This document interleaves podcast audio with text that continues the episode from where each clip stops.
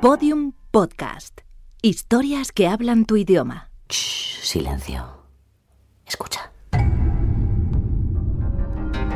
Negra y criminal.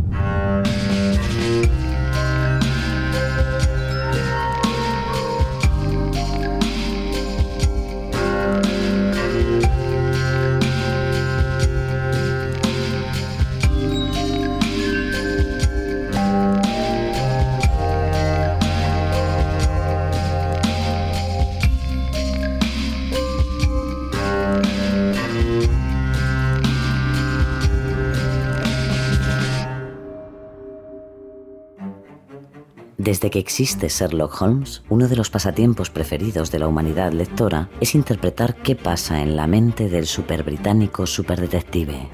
Se le han interpretado humores, intenciones y motivaciones. Se le ha adaptado a épocas, pensamientos, modas. Se le han puesto y quitado vicios, maquillado y, entre comillas, perfeccionado. Se le ha imitado, reinventado, investigado y explicado Sherlock Holmes se le ha pensado tanto que hasta él mismo ha debido de llegar a pensar con el paso de los años que realmente se trataba de una persona real. Tanto se le ha pensado que es inevitable hacerse la pregunta. Si no hubiera sido él, Sherlock Holmes, ¿habría habido otro personaje imaginario que hubiera cumplido sus funciones? Es decir, el Sherlock Holmes que todos llevamos dentro, ¿no hubiera pujado tarde o temprano por salir a la luz? La ventaja de ser un personaje de ficción es que cuando estás bien escrito, tienes algo de todas las personas que te leen. La ficción. Creo que ya conocen ustedes a mi amigo Sherlock Holmes. Violinista diletante. Vaya, qué contrariedad. ¿Dónde vamos a ir a parar, amigo Watson, si hasta nuestras cuerdas de violín sufren de cobardía? Estudioso de numerosas materias. Señora Hudson, todos sabemos de su aversión por el polvo escondido, pero yo que usted no movería esa probeta si no quiere que... Se lo advertí. Maestro de disfraces, experto tirador, drogadicto ocasional y probablemente, en resumen, la mente detectivesca más prodigiosa que haya existido jamás. Elemental, querido Watson. No, esto no lo dijo nunca. Y lo sé porque yo, John Watson, doctor en medicina y veterano de la guerra de Afganistán, tengo el honor de haber escrito las únicas crónicas sobre las aventuras de Sherlock Holmes y ser, por tanto, el único biógrafo de tan honorable figura. Dios mío, ¿qué es eso? ¡Nos atacan! Los bailarines de Arthur Conan Doyle. Una libre adaptación de Negra y criminal. ¡Holmes! ¡Por el amor de Dios! ¡Holmes! ¿Qué hace? ¿No le gusta, Watson? VR, Victoria Regina. Escribía las insignes siglas de nuestra reina en la pared. ¡A balazos! No me dirá usted que es uno de esos anarquistas. Vaya, eso sí que no te lo esperabas. Pero no se preocupe. Guardar ese pequeño secreto suyo será al menos un entretenimiento.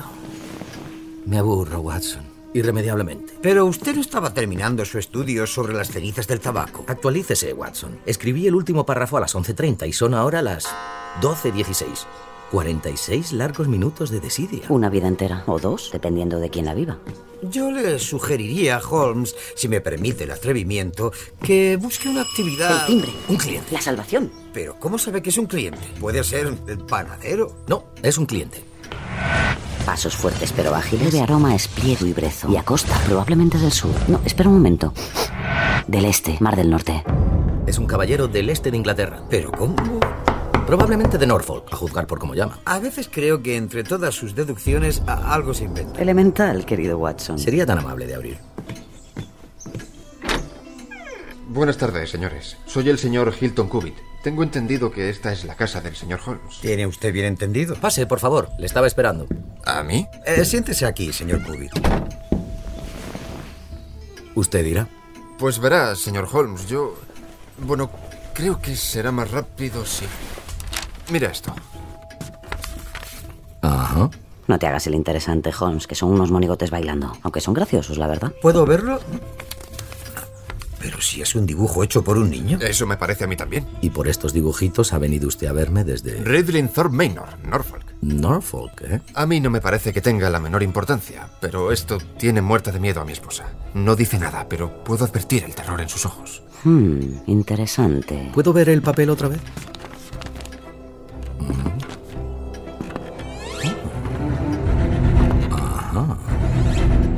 Efectivamente. Este promete ser un caso de lo más interesante e insólito. Hablaba usted de su mujer. Sí, nos casamos hace un año. La conocí poco antes aquí, en Londres. Mi familia, señores, es la más conocida y honorable de todo el condado de Norfolk. Y aunque no somos ricos, tenemos una gran reputación. Vine a Londres para la fiesta de aniversario de mi familia, y en la casa de huéspedes donde me alojaba conocí a una señorita americana apellidada Patrick. Elsie Patrick. No exagero si les digo que es la más deliciosa de las criaturas. Y sí, nos casamos muy rápido. He de decir que ella se portó con absoluta honradez, y el día antes de la boda me confesó que... He tenido algunas compañías muy desagradables en mi vida, querido Hilton. Quiero olvidarme de ellas y preferiría no mencionar nunca el pasado. Me resulta muy doloroso. Si me aceptas, Hilton, tendrás que respetar que guardes silencio sobre todo lo que sucedió hasta el momento de conocerte. Entenderé también si todas estas condiciones te resultan inaceptables. Si es así, regresa a Norfolk y yo seguiré con la vida solitaria que he llevado hasta ahora. Y es evidente lo que usted le contestó. Pero ¿qué ha venido a perturbar tamaña felicidad? Efectivamente, hemos sido muy felices durante un año. Pero hace aproximadamente un mes, mi esposa recibió una carta de América. Se puso pálida como un muerto solo al ver el matasellos. Leyó la carta y la arrojó al fuego. No le pregunté nada porque una promesa es una promesa y yo soy un hombre que valora el honor por encima de todo. Pero el caso es que desde aquel momento mi mujer no ha conocido un instante de paz. Tiene una expresión constante de miedo, como si estuviera esperando algo terrible. Bueno, eso le pasa a mucha gente. ¿Y cuándo aparecen los monigotes en toda esta historia? Ahí es donde empieza la parte extravagante. El martes de la semana pasada encontré en el alféizar de una ventana un conjunto de monigotes como los de este papel. Estaban dibujados con tiza. Obviamente los habían dibujado durante la noche. Pensé que lo habría hecho el mozo de cuadras, pero este juró que no sabía nada del asunto. Hice que los borraran y ese mismo día, durante la cena, se lo comenté a mi mujer. Su reacción fue muy... Unos monigotes, dices, que, parecía que bailaban. Sí, ha debido de ser una broma. No, no, no es una... ¿Estás bien, cariño? Eh, por favor, la próxima vez que los veas, déjamelos ver antes de borrarlos. Sí, bueno, si eso es lo que quieres. Muchas gracias, Hilton. Si no te importa, estoy muy cansada. Me voy a retirar. Vale. Extraña. Diría que fue una reacción muy extraña en ella, sí. ¿Y este papel cuándo aparece en escena? Ayer por la mañana. Lo encontré sobre el reloj de sol del jardín. Se lo enseñé a Elsie y ella cayó desmayada al instante. Fue entonces cuando decidí venir a verle. Tenía la impresión de que la policía se iba a reír de mí. Yo no soy rico, señor Holmes, pero si algún peligro amenaza a mi mujer, gastaría hasta el último penique para protegerla. Interesante. ¿Sabrá la dama de esta generosa disposición de su marido? ¿Qué me dice, señor Holmes? ¿Acepta el caso? Oye, Holmes, ¿y si resulta que... Señor Holmes? Está pensando. Ah, ¿Y dura mucho esto de pensar? Mm, no sabría decirle. Sí. ¿Y no cree usted, señor Cubitt, que lo mejor sería abordar directamente a su esposa y pedirle que le confíe su secreto? Una promesa es una promesa, señor Holmes. Si él sí quisiera decírmelo, me lo diría. Si no, no seré yo quien viole su confianza. Un hombre noble. Un hombre noble. Le ayudaré, señor Cubitt. En primer lugar, ¿sabe usted si ha aparecido algún extranjero por su vecindario? No se ha visto a ninguno, pero no muy lejos hay varios pueblos con balnearios y los granjeros aceptan huéspedes. Granjeros y huéspedes, ¿eh? Apuntado. Es evidente que estos jeroglíficos significan algo, pero para poder descifrar la clave necesitaría más muestras. Con esto no tengo suficiente. Yo le aconsejaría regresar a Norfolk, mantenerse alerta y hacer una copia exacta de todo nuevo monigote que aparezca. Además de esto, investigue discretamente acerca de la presencia de extranjeros por los alrededores. Es el mejor consejo que puedo darle, señor Cubitt. Por supuesto, si se presentara alguna novedad apremiante, me tendrá siempre dispuesto a acudir corriendo a su casa de Norfolk. Muchas gracias, señor Holmes. Haré todo lo que me dice. A lo nuestro, Holmes. ¿Crees que puedes descifrar la clave solo con este mensaje? Sería muy útil. Puedo intentarlo, pero es tampoco lo que Señor Holmes. Es inútil. Podría decirse que ya no está entre nosotros. Ah. Le comunicaré que se ha marchado usted. Muchas gracias.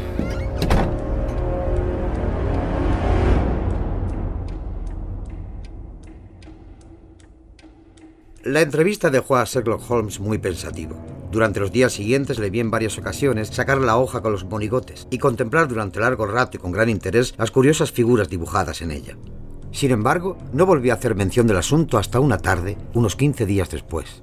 Yo me disponía a salir cuando él me llamó. Será mejor que se quede, Watson. ¿Por qué? Porque esta mañana he recibido un telegrama de Hilton Cubitt, el de los monigotes bailarines. Parece que se han producido novedades de importancia. Está al caer. Ahí está. Verdaderamente creo que a veces algún dios caprichoso ayudaba a Holmes solo para desconcertarme. Señor Cubitt. Hmm, está muy alterado. Señor Holmes, por favor, tiene que ayudarme. Este asunto me está destrozando los nervios. Ya es bastante malo sentirse rodeado por gente invisible, pero si además uno sabe que eso está matando poco a poco a su esposa, la cosa se hace verdaderamente insoportable. Todavía no le ha contado nada de su pasado. No, señor Holmes, no ha dicho nada.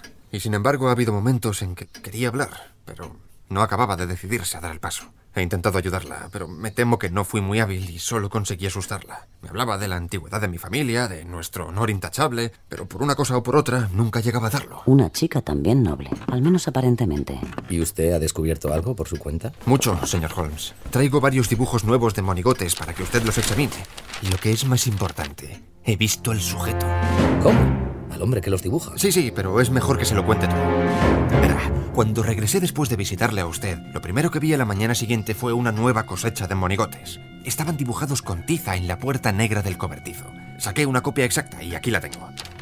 Excelente, excelente. Por favor, continúe. Después de copiarlos, borré los dibujos. Pero dos días después apareció una nueva inscripción. Aquí la tiene. Vamos acumulando material con mucha rapidez. Y tres días después apareció un mensaje dibujado en papel sobre el reloj de sol. Aquí está. Como ve, las figuras son exactamente las mismas que en el dibujo anterior.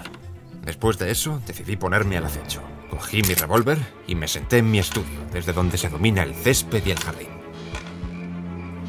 A eso de las dos de la mañana seguía sentado junto a la ventana, completamente a oscuras, excepto por la luz de la luna que brillaba fuera. Cuando... ¿Eh? ¿Quién es? Soy yo, cariño. ¿Qué haces aquí? Tengo que averiguar quién nos está haciendo esto, Elsie. No puedo consentir que juegue con nosotros un juego tan absurdo. Seguramente es alguna broma idiota. Es mejor que no le prestes atención. Vamos a la cama, por favor. No, amor. Me quedo aquí. Hilton, he estado pensando y podríamos irnos de viaje los dos y nos evitaríamos esta molestia. ¿Y dejar que un bromista nos expulse de nuestra casa? Jamás. No pienso plegarme a... ¿Qué pasa? ¿Qué has visto? No, no, no, no, no. Sí, suéltame el brazo, me haces daño. ¿Qué? ¿Eh? ¿Quién anda ahí? No, no, no, por favor, Hilton, no, no vayas. Sí, por favor, vete a dormir. Yo arreglaré esto. No, no, no, no te dejaré, no te dejaré. Elsie, suéltame, se escapa. No, Hilton, no. Está, está bien, está bien, tranquila. No voy a ningún sitio. ¿Qué te pasa, cariño? Tranquila, amor mío.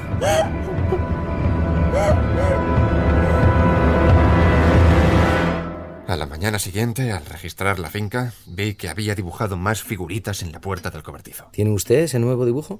Sí, es muy breve, pero hice una copia y aquí está. Hmm. Dígame, ¿esto era un añadido al primer dibujo o parecía simplemente independiente? Estaba dibujado en una tabla distinta de la puerta. Excelente, excelente. Para nuestros propósitos esto es de la máxima importancia. Me llena de esperanzas. Pero disculpe, señor Cubitt, le ruego que continúe con su interesantísima narración. No tengo nada más que decir, señor Holmes. Le confieso que me irrité con mi mujer por haberme sujetado cuando podría haber atrapado a aquel granuja merodeador. O a lo mejor es que a ella no le interesaba que lo atrapara. Si fuera por mí, pondría media docena de hombres escondidos entre los arbustos. Y cuando volviera ese fulano, le darían tal paliza que nos dejaría en paz para siempre. Me temo que el caso es demasiado grave para remedios tan simples. Supongo que vuelve usted a su casa hoy. Sí, por nada del mundo dejaría a Elsie sola por la noche. Bien, bien, hace usted bien. Por ahora déjeme estos papeles y yo espero ir a visitarle pronto. No olvide su sombrero. Hasta pronto, señor Cubitt. Rápido, Holmes, no hay un segundo que perder. Hay que encontrar la clave. Un caso este muy interesante, ¿no cree, Holmes? Es claramente un código alfabético. ¿Cuál es el signo que más se repite? Le confieso que al principio no me pareció gran cosa con esos dibujitos alineados, pero... Hacia arriba y a la derecha. Se repite un, dos, tres, cuatro, cinco, seis. 37 veces. Me parece que está usted un poco enfrascado, ¿me Y equivoco? este de la banderita. Un, dos, tres, cuatro, cinco, seis. Durante dos horas le vi llenar hojas y hojas de papel con figuras y letras. En esos momentos yo pasaba a no existir para él. De cuando en cuando hacía progresos y entonces silbaba y cantaba al trabajar. Otras veces se quedaba desconcertado y permanecía sentado durante largo rato con la frente fruncida y la mirada ausente. Por fin saltó de su asiento con un grito de satisfacción. Sí, tiene que ser eso. Y se puso a dar zancadas por la habitación mientras se frotaba las manos. A continuación, escribió un largo mensaje en un impreso para telegramas. Si esto recibe la contestación que espero, Watson, podrá usted añadir un precioso caso a su colección de mis crónicas. Espero que mañana podamos acercarnos a Norfolk para llevarle a nuestro amigo información sobre este secreto que tanto le atormenta. Sin embargo, el telegrama de respuesta se retrasó y vivimos dos días de impaciencia durante los cuales Holmes estiraba las orejas cada vez que sonaba el timbre de la puerta. El segundo día por la tarde nos llegó una carta de Hilton Cubitt. Todo seguía tranquilo. Pero aquella mañana había aparecido una larga inscripción en el reloj de sol. Copiaba el dibujo para nuestro conocimiento. Holmes estudió el absurdo friso Esto es grave, Holmes. y de pronto se puso de pie de un salto con un gesto de ansiedad. Hemos dejado que esto vaya demasiado lejos. Tenemos que salir para North Walsham esta misma noche. Déjeme consultar el horario de ferrocarriles. Mm, Me temo que el último tren acaba de salir. Entonces desayunaremos temprano y tomaremos el primero de la mañana. Espero que no sea demasiado tarde. El timbre. El telegrama. La salvación. Aunque no lo pareciera, Holmes podía ser un sujeto muy excitable en algunas ocasiones. Justo lo que esperaba. Este mensaje hace aún más imprescindible nuestra presencia en Norfolk. Nuestro simpático hacendado se encuentra enredado en una extraña y peligrosa telaraña. Confieso que me moría de curiosidad, pero sabía que a Holmes le gustaba hacer sus revelaciones a su manera, así que le dejé tranquilo. El día siguiente iba a ser duro. Visto desde hoy, me atrevería a decir que además de duro, fue de veras terrorífico.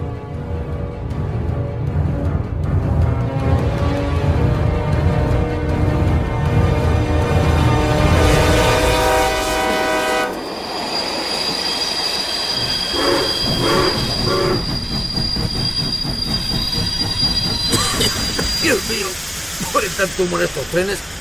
Llamar que un viaje parece que sale uno de un baño turco. Vamos, Watson, no tenemos un minuto que perder. ¿Holmes? Vaya. ¿Holmes? Premio Nobel aproximándose. ¿Le conoce? Sí, es el inspector Martin, uno de los talentos que Scotland Yard regala generosamente a la sociedad. Holmes, no esperaba encontrarle aquí. ¿Venía en el mismo tren que yo? Más bien, usted venía en el mismo tren que yo. Pero ¿cómo es posible que se haya enterado del crimen desde Londres si se cometió a las 3 de la mañana? ¿Crimen? ¿Qué crimen? ¿No se ha enterado? El señor Hilton Cubitt y su esposa han sido heridos a tiros. Me temo que él murió, pero ella ha sobrevivido. Dios mío, hemos llegado tarde. Pero ¿cómo puede ser que haya llegado al mismo tiempo que yo? Es lo que preveía. Vine con la esperanza de poder impedirlo. Y entiendo que también para salvar a la señora Cubitt de la horca.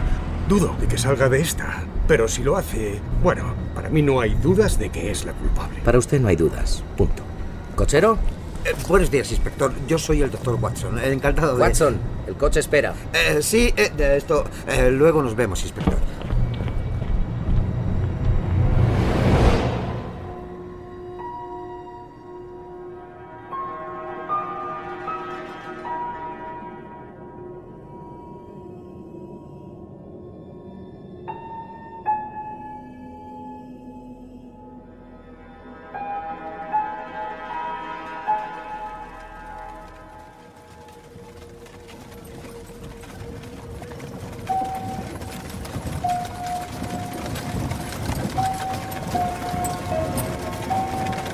Recorrimos siete millas en el coche. Siete millas en las que Holmes no abrió la boca. Pocas veces lo he visto tan abatido y tan silencioso. Se había mostrado inquieto durante todo el viaje desde Londres y había ojeado todos los diarios de la mañana con ansiedad. Pero el hecho de que sus peores temores se hubieran convertido en realidad de manera tan brusca lo dejó sumido en una ciega melancolía. A Sherlock Holmes no le gustaba llegar tarde y mucho menos no llegar. Permanecía recostado en su asiento, perdido en fúnebres especulaciones. Esa es Ridley Manor, señores. Verde, casas desperdigadas, iglesias imponentes de torres cuadradas, bosquecillo y mar del norte al fondo. No hay duda, estamos en la vieja East Anglia.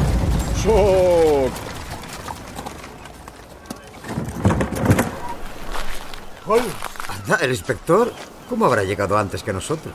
¿Cree que habrá venido subido a la parte de atrás de nuestro coche? Querido Watson, el día que en Scotland Yard se les ocurra siquiera hacer algo así, usted y yo nos quedaremos sin trabajo. Doctor Watson, señor Holmes. Le agradezco que me haya brindado la oportunidad de venir solo en el coche. Me ha dado ocasión de pensar. Le felicito, inspector. No hay nada como hacer algo por primera vez. Y dígame, ¿le ha servido para algo? Pues he deducido que debía disponer usted de información de la que nosotros carecemos. La verdad es que por aquí se decía que eran una pareja muy bien avenida. Y eso me hace dudar, fíjese. Aprende usted rápido, inspector. Hubiera sido un buen policía. Bueno, Pero esto- a lo que vamos. Ya que he llegado tarde para evitar la tragedia, ahora lo que importa es que se haga justicia. ¿Colaborará usted conmigo en la investigación ¿O prefiere que yo actúe por mi cuenta? Será para mí un orgullo que actuemos juntos, señor Holmes. En ese caso me gustaría escuchar los testimonios y examinar la casa sin perder un instante. No es mal tipo este inspector Martin. ¿Es siempre así? No, usted le cae bien. ¿Entramos?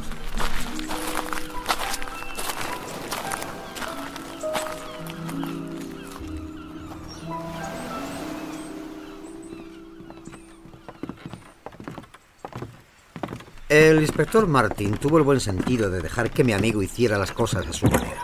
En ese momento, el médico de la localidad, un anciano de cabellos blancos, acababa de bajar de la habitación de la señora Cubitt y nos comunicó que sus heridas eran graves, aunque no mortales.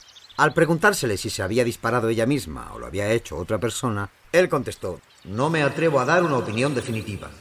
Luego se le preguntó, ¿Desde qué distancia se hizo ese disparo? a lo que él contestó que se había hecho desde muy cerca. ¿Había más de un arma en la habitación? Solo una, un revólver con dos casquillos vacíos. El señor Cubitt había recibido un tiro en el corazón. ¿Quién dio la voz de alarma? Saunders, la doncella, y la señora King, la cocinera. ¿Dónde están ahora? ¿En la cocina? A por ellas. Inspector Martin, ¿te gustaría llevar a cabo este interrogatorio? Por supuesto, señor Holmes. El inspector, que era un señor muy atildado por demás, lanzó sus preguntas con tanta dignidad como puede caber en una persona. ¿Estaban ustedes durmiendo? Sí, señor. Nos despertó un estampido muy fuerte. Ah, dato importante. Mm. ¿Y qué hicieron después, señora King? Corrí a la habitación de Saunders y bajamos juntas la escalera. El pasillo estaba lleno de humo y olía mucho a pólvora. Dato muy importante. Ajá. Señor Holmes, quizás le estamos molestando. ¿Le gustaría comentarnos algo? No, no, por favor, prosiga usted, lo hace muy bien. La señora King contó cómo llegaron a la puerta del estudio, que estaba abierta. Había una vela encendida sobre la mesa. Extraño. El señor Cubitt estaba caído boca abajo en el centro de la habitación, muerto. Cerca de la ventana estaba acurrucada su esposa con la cabeza apoyada en la pared. Estaba gravemente herida y... Con esto tengo suficiente. Procedamos a examinar la habitación, si no les importa. Pe- Pero estaba yo contando los hechos. Ya nos contará usted en su crónica. ¿Sabe que es usted a veces un poco narcisista, Watson? ¿Yo? Sí. Y quejumbroso, como esas señoras que se pelean con sus paraguas cuando no logran abrirlos. ¿Qué señoras se pelean con sus paraguas? Vamos, Watson.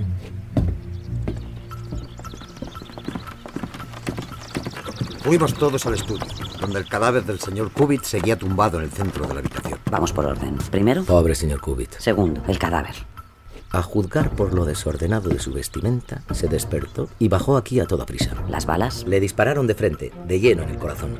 Dígame, inspector, no se has traído la bala de la señora Cubitt, ¿verdad? El médico dice que para hacerlo se necesitaría una operación muy delicada. Claro. Pero como sea, el revólver era de seis balas y quedan cuatro en la recámara. Tenemos dos heridas y dos balas disparadas, así que sabemos lo que ha sido de cada bala. Al menos eso parece. Quizás sepa usted también qué ha sido de la bala que, como puede verse, ha pegado en el borde de la ventana. ¿Cómo? ¿Qué? Allí. ¿Es verdad? ¿Está aquí? Por San Jorge, ¿cómo ha podido encontrar eso? Porque lo estaba buscando. Admirable. Entonces se hizo un tercer disparo. Evidentemente. Y por tanto tuvo que estar presente una tercera persona. Elemental. Pero ¿quién puede haber sido? ¿Y cómo pudo escapar? Ese es el problema que intentamos resolver ahora. ¿Recuerdan que las sirvientas han dicho que habían notado el olor a pólvora ya en el pasillo de arriba? Recuerdo que usted nos ha interrumpido, ¿sí? Sí, porque esa es la clave. La pólvora junto con la ventana, el casquillo, la vela, la mesa, el estampido, el jardín. Yo creo que estamos listos para un acercamiento a la noche de los hechos. No, no, no, Hilton, déjale ir, por favor. Ven aquí, bastardo. Acércate si eres valiente. No. Un momento, un momento. Por partes. Primero la pólvora. Ese olor a pólvora en toda la casa demuestra que en el momento de hacerse los disparos, tanto la puerta como la ventana del estudio estaban abiertas. De lo contrario, el humo no habría podido llegar arriba. Se necesita una corriente de aire. ¿La vela? Sin embargo, la puerta y la ventana estuvieron abiertas muy poco tiempo. ¿Cómo demuestra usted eso? Porque la vela no ha goteado. Oh, claro. Y entonces, Partiendo de que la ventana había estado abierta en el momento de la tragedia, tenía que haber una tercera persona que estaría fuera y que habría disparado a través de la ventana. el tercer casquillo. Si esto fue así, el casquillo de este disparo debe estar aún en el jardín. ¿Le importaría mandar a uno de sus hombres a buscarlo, inspector? Claro, claro. Cabo, por favor, vaya inmediatamente. Sí, señor. Sigamos, que esto se pone interesante. Bien. Por otro lado, si alguien disparó desde fuera, lo más probable era que a su vez alguien desde dentro le respondiera con otro disparo. Pero ese disparo podría haber fallado. En ese caso, la bala habría quedado en el marco. Busqué allí y, como esperaba, encontré la señal del balazo. Por el astillamiento resulta evidente que este disparo se efectuó desde dentro de la habitación. Admirable. ¿Y cómo es que la ventana se encontró cerrada y asegurada? Pues porque el primer impulso de la mujer debió de ser cerrar y asegurar la ventana. Pero... ¿El bolso sobre la mesa? ¿Qué tenemos aquí? Pues un bolso de mujer. Con 20 billetes de 50 libras dentro. Le recomiendo que guarde esto para el juicio, inspector. ¿El estampido? Sí. Señora King, ¿está usted aquí? Aquí estoy, señor. Dijo usted, señora King, que las despertó un fuerte estampido, un fuerte ruido. ¿Podría haberse tratado de dos tiros disparados casi al mismo tiempo? No, no sabría decirle. Yo estaba dormida. Yo creo que esto fue sin duda lo que sucedió. Me parece, inspector Martin, que hemos agotado ya las posibilidades de esta habitación. Bueno, en realidad queda el casquillo del jardín, pero vamos a oír algo de él en tres, dos... Señor. Ahí está. He encontrado un casquillo en este macizo de flores. ¿Lo ve? Ya hemos acabado aquí. ¿Pero de quién sospecha usted? Ya llegaremos a eso. Ahora se trata de reconstruir lo que sucedió aquí anoche. En primer lugar, necesito saber si por estos alrededores hay alguna posada que se llame Elrich. ¿Ha dicho Elrich? Hay un granjero que se apellida así. Vive en dirección a East Rust. ¿Es una granja aislada? Muy aislada, señor. ¿Incluso es posible que aún no se hayan enterado de lo que sucedió aquí esta noche? Sí, es posible. Bien, eso está muy, pero que muy bien. Mándale un mensaje. Cabo en silla un caballo. Voy a preparar una nota y quiero que la lleves a la granja de Elrich. Sí, señor. Vamos a ver cómo termina todo esto. Para escribir la misteriosa nota, Holmes había sacado de sus bolsillos todos los papeles con los dibujos de monigotes. Los colocó delante de él en la mesa del estudio y estuvo trabajando durante un rato, al cabo del cual le pasó una nota al mozo, encargándole que le entregara en propia mano a la persona a quien iba dirigida, e insistiéndole de manera especial en que no respondiera a ninguna pregunta que pudieran hacerle. Pude ver el sobre de la carta. Iba dirigido al señor Abe Slaney, Granja Elrich, East Rust, Norfolk. Creo, inspector, que lo mejor será que telegrafíe pidiendo refuerzos. Si mis cálculos son correctos, va a conducir usted a la cárcel del condado a un preso muy peligroso. Claro, claro que sí. Y bueno, por mi parte, este asunto ya no está en mis manos durante aproximadamente una hora. Les recomendaría que buscasen algo con que pasar el tiempo. ¿Qué le parece si nos cuenta quién es ese tal Abe Slaney? Cuéntales mejor cómo has descifrado la clave. Sí, esa idea es mejor. Descifrar claves es uno de los aburrimientos más divertidos que existen. Y así nos contó cómo había descifrado el lenguaje de los bailarines. Estoy bastante versado en todos los tipos de escritura secreta. Incluso he escrito una modesta monografía sobre el tema en la que analizo 160 cifrados diferentes, pero he de confesar que este era completamente nuevo para mí. Holmes había llegado a la conclusión primero de que los símbolos representaban letras. Así que en el primer mensaje, que era muy corto, me conformé con determinar que el símbolo X correspondía a la letra E. La más corriente del alfabeto inglés. De modo que podemos tener la seguridad de que incluso en un mensaje muy corto será la letra que aparezca con mayor frecuencia. En este mensaje específicamente podemos Y así ver nos fue desgranando cómo había llegado a deducir todas las letras del extraño lenguaje que La bailarín. segunda letra no podía ser más que la S, y la Q se hace evidente en la segunda palabra, con lo que el mensaje queda así. Estoy aquí. Abe Slaney. Exacto. Y como ustedes sabrán, Abe es un diminutivo americano, el país del que procede Elsie Patrick y del que recibió la aterradora carta que fue el punto de partida de todo este problema. ¿Y qué hizo usted entonces? Telegrafié a mi amigo Wilson Hargrave de la policía de Nueva York preguntándole si conocía el nombre de Abe Slaney. Este fue el telegrama que estuvimos esperando antes de venir aquí, Watson. Sí, lo recuerdo. Y esta fue la respuesta de mi amigo. El maleante más peligroso de Chicago. La misma tarde que recibí esta respuesta, Hilton Cubitt me envió el último mensaje de Slaney. Al descifrarlo descubrí que decía, Elsie, prepárate a comparecer ante Dios. Así que vine a toda prisa a Norfolk con mi amigo Watson, que veo que ha saciado en parte su curiosidad. Mi curiosidad imita a su vanidad, Holmes. No tiene límites. Touché, Holmes, reconócelo. Me encantaría seguir con esta charla, pero creo que ahí llega nuestro americano. En efecto, un hombre avanzaba por el sendero que llegaba hasta la puerta. Era un tipo alto, apuesto y moreno que vestía un traje de franela gris. Por los aires que se daba al caminar por el sendero, se diría que el lugar le pertenecía. Llamó a la puerta con un campanillazo fuerte y lleno de confianza. Holmes, esto Watson lo cuenta muy alegremente, pero este tipo es peligroso y la policía aún no ha llegado. Creo, caballeros, que lo mejor será tomar posiciones detrás de la puerta. Toda precaución es poca. Necesitará usted sus esposas, inspector. Deje que sea yo el que hable. Watson, a mi señal, hágase el héroe. Sí, ¿te parece el mejor momento para subirle la autoestima a Watson? Porque su pulso no es precisamente el de un cirujano, te recuerdo. Se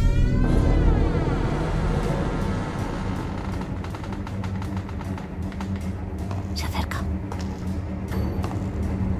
Se acerca, Holmes. Se acerca. Se acerca, se acerca, se acerca, se acerca, se acerca. ¡Ahora! ¡No se mueva o disparo! Inspector, las esposas. ¿Qué significa esto? De esta no te escapas. ¿Quiénes son ustedes? Yo he venido aquí en respuesta a un mensaje de Elsie Patrick. No me dirán que ella está metida en esto. ¿Les ayudó ella a tenderme esta trampa? La señora Cubit está gravemente herida y se encuentra a las puertas de la muerte. ¿Cómo? No, no puede ser. Fue él quien resultó herido. Yo, yo nunca le haría daño a Elsie. La encontraron mal herida al lado del cadáver de su esposo. No. Elsie. No, no. Pero esto no me lo van a cargar a mí. Disparé a ese hombre, sí, pero porque él me disparó a mí. Eso no es un crimen. Pero yo nunca le haría daño a mi pequeña. Yo la amaba. Era mi prometida. ¿Quién era ese inglés para interponerse entre nosotros? Me parece que perdió usted su influencia sobre Elsie cuando ella descubrió la clase de hombre que es usted. Huyó de Norteamérica para librarse de usted y se casó en Inglaterra con un caballero honorable. Usted le siguió la pista y la acosó esperando que abandonara a su marido pero lo único que ha conseguido es provocar la muerte de un hombre honrado y empujar a su esposa al suicidio. ¿Suicidio? Esta ha sido su participación en el asunto, señor Abe Slaney, y tendrá usted que responder de ello ante la justicia. Si él sí muere, no me importa lo que me pase a mí. Pero entonces... Un momento. No entiendo esta nota. ¿No la escribió ella? La escribí yo. Eso es imposible. Fuera de la banda nadie en el mundo conoce el secreto de los monigotes. ¿Cómo pudo usted escribirla? Bueno, lo que una persona inventa. Otra lo puede descifrar. Pero más importante que eso, ¿se da usted cuenta de que sobre la señora Cubitt han recaído fuertes sospechas de que hubiera asesinado a su esposo y que solo mi presencia aquí la ha librado de la acusación? Lo menos que puede usted hacer por Elsie es dejar claro ante todo el mundo que ella no ha sido responsable ni directa ni indirectamente de la muerte de su marido. Sí, sí. Conozco a Elsie desde que era una niña. Yo pertenecía a una banda. El padre de Elsie era el jefe, un tipo muy listo. Fue él el que inventó esa escritura, que parecían garabatos de niños a menos que tuviera uno la clave. A Elsie nunca le gustaron nuestros negocios, los encontraba turbios, así que un día desapareció. Había sido novia mía, y estoy seguro de que se habría casado conmigo si yo me hubiera dedicado a otra cosa.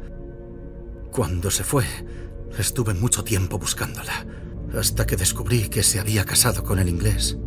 Le escribí, pero no me contestó. La famosa carta que empezó todo esto. Así que me vine para acá, me alojé en esa granja y empecé a dejar mensajes donde ella pudiera leerlos. Yo sabía que ella los leía porque una vez me escribió una respuesta debajo de uno de ellos. El que apareció en la otra hoja del cobertizo. Finalmente perdí la paciencia y empecé a amenazarla. Ella entonces me envió una carta rogándome que me fuera. Decía que bajaría a la ventana del estudio a las 3 de la mañana si luego yo desaparecía y la dejaba en paz. Cuando bajó, vi que lo que quería era sobornarme para que me fuera. Por favor, Abe, márchate. Si mi marido te encuentra aquí... Aquello me enfureció. La agarré del brazo y traté de sacarla por la ventana. Vendrás conmigo, eres mía. Pero en aquel momento llegó el marido con un revólver en la mano.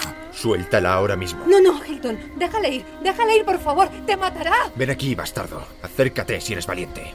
Yo también iba armado. Y saqué mi revólver para asustarlo y que me dejara ir. Entonces, No. él disparó y falló. Yo disparé casi al mismo tiempo. Y lo tumbé. Me escabullí por el jardín. Mientras corría oí que la ventana se cerraba a mis espaldas. No sé qué más ocurrió.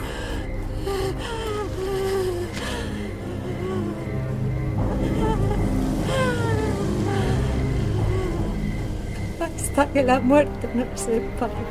Amor. Te quiero.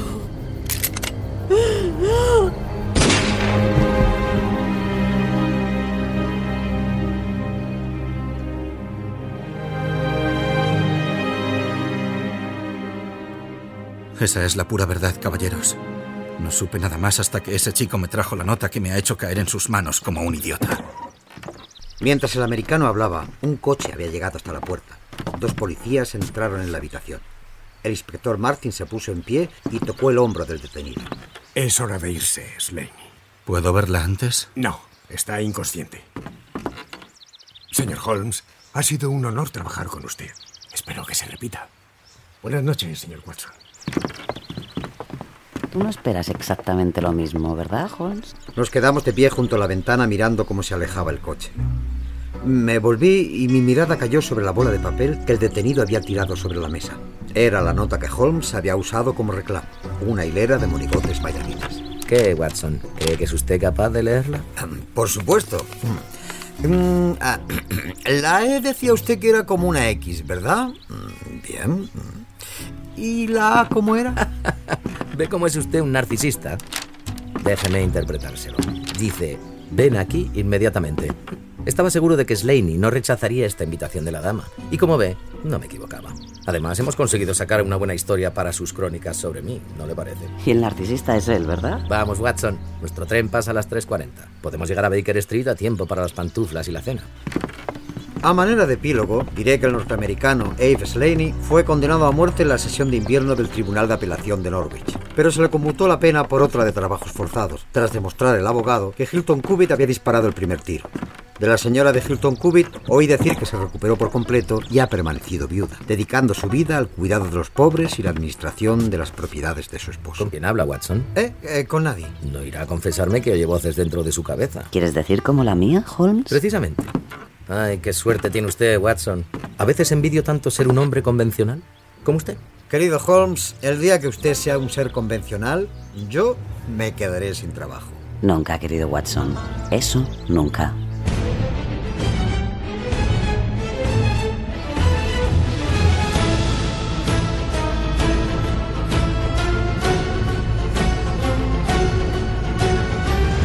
Los bailarines de Arthur Conan Doyle, una libre adaptación de Negra y Criminal. En esta ficción han participado Luis Callejo como Sherlock Holmes, Enrique Martínez como Dr. Watson, Jos Gómez como Hilton Kubik, Teresa Soria como Etsy, Carlos Piñeiro como Inspector, Sergio Goicochea como Abe Slaney y las voces invitadas de Nieves Goicochea, Juan Aranaz y Fermín Agustí. Adaptación de Mona León Siminiani, con la colaboración en el programa de Juan Ochoa. Realización y diseño sonoro Mona León Siminiani. Producción Fermín Agustí. Dirección Mona León Siminiani.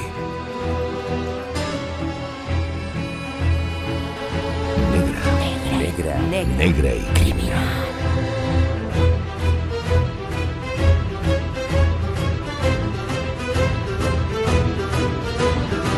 Todos los episodios y contenidos adicionales en podiumpodcast.com y en nuestra aplicación ya disponible para dispositivos iOS y Android. Síguenos en Twitter arroba negra y criminal y en facebook.com barra negra y criminal podium podcast.